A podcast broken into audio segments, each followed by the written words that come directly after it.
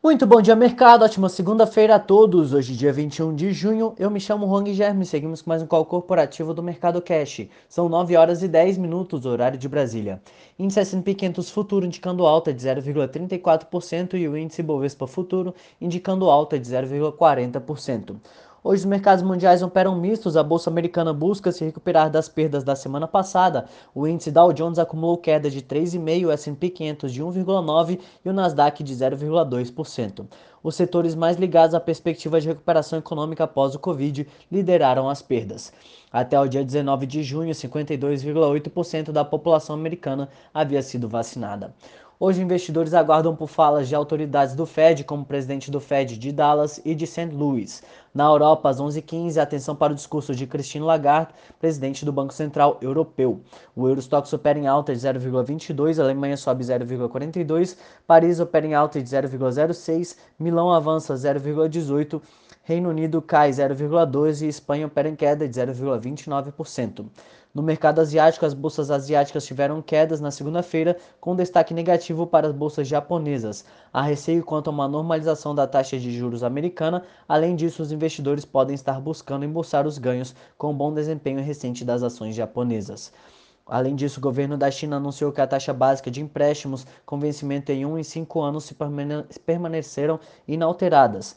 A bolsa de Xangai fechou em alta de 0,12, Hong Kong em queda de 1,08 e Tóquio fechou em queda de 3,22%. Aqui no Brasil, Paulo Guedes participa de reunião extraordinária do Conselho Monetário Nacional às 3 da tarde. A, edição do Boletim Focus, divulgado hoje, elevou as estimativas para a Selic de 6,25 para 6,5 ao final do ano, segunda alta seguida para as previsões, e para a inflação este ano de 5,8 para 5,9%.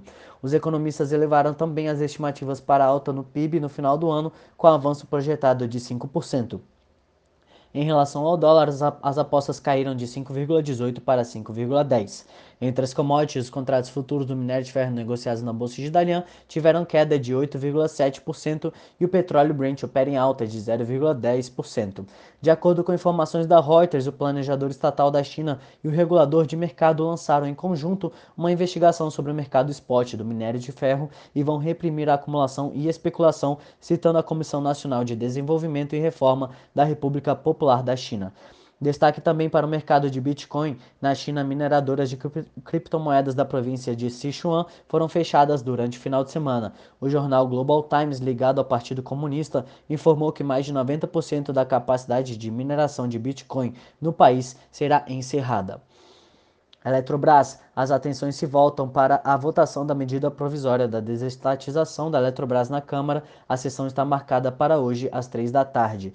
A sessão de sexta foi de alta de cerca de 6% para os papéis da companhia após o Senado aprovar a medida provisória que permite a privatização da empresa em uma votação acirrada de 42 votos a favor e 37 contra.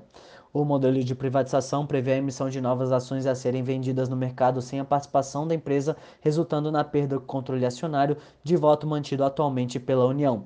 A projeção é de que o governo reduzirá sua fatia nas ações, com direito a voto de 61% para 45%. O aumento do capital social da empresa será por meio da oferta pública de ações.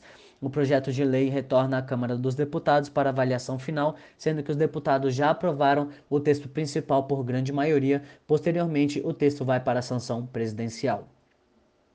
Hermes Pardini. Ainda em destaque, o grupo especializado em diagnósticos médicos anunciou na sexta-feira a aquisição do laboratório Paulo C. Azevedo de Belém por 127 milhões de reais. Em fato relevante, o Hermes Pardini apresenta a companhia adquirida como líder no mercado de medicina diagnóstica do Pará, onde tem 28 unidades, sendo 22 na capital, Belém.